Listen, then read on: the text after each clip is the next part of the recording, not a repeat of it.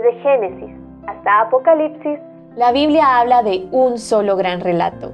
La historia de Dios y su plan redentor en la persona de su Hijo, Jesucristo.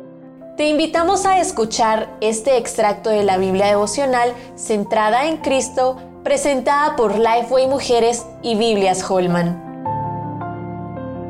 Una traición cercana. Segunda de Samuel 15, 4 al 12.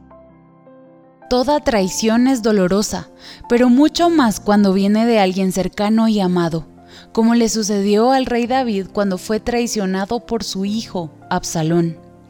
Este, de una manera maliciosa, se robó el corazón del pueblo de Israel al indisponer a las personas contra su padre. Cuando se encontraba en Hebrón, se proclamó rey, y la rebelión contra David cobró fuerza.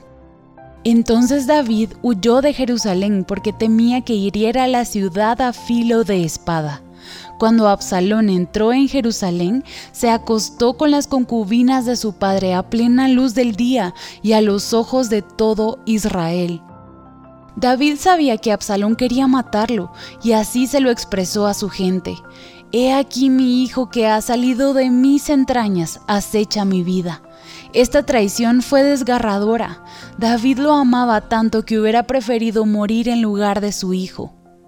Hijo mío, Absalón, hijo mío, hijo mío, Absalón, ¿quién me diera que muriera yo en lugar de ti? Absalón, hijo mío, hijo mío.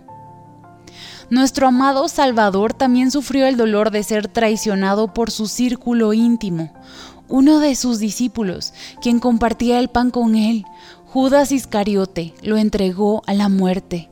Sus discípulos también huyeron cuando fue arrestado y lo dejaron solo cuando más necesitaba su apoyo. Aún Pedro lo negó tres veces. Esas traiciones le causaron gran pesar, pero eso no alteró su amor por ellos.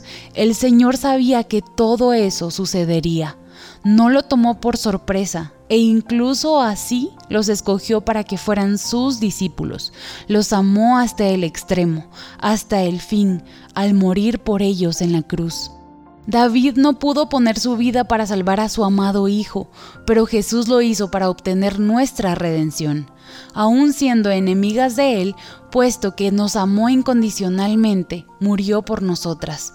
Este amor, esta bondad y misericordia sobrepasan nuestra limitada comprensión humana. Oh, qué inmenso e inagotable amor el de mi Salvador por mí. Nadie me ha amado tanto como para entregar su vida por mí. Él quiere que mostremos este mismo amor, por eso nos exhorta con estas palabras. Un mandamiento nuevo os doy, que os améis unos a otros como yo os he amado, que también os améis unos a otros.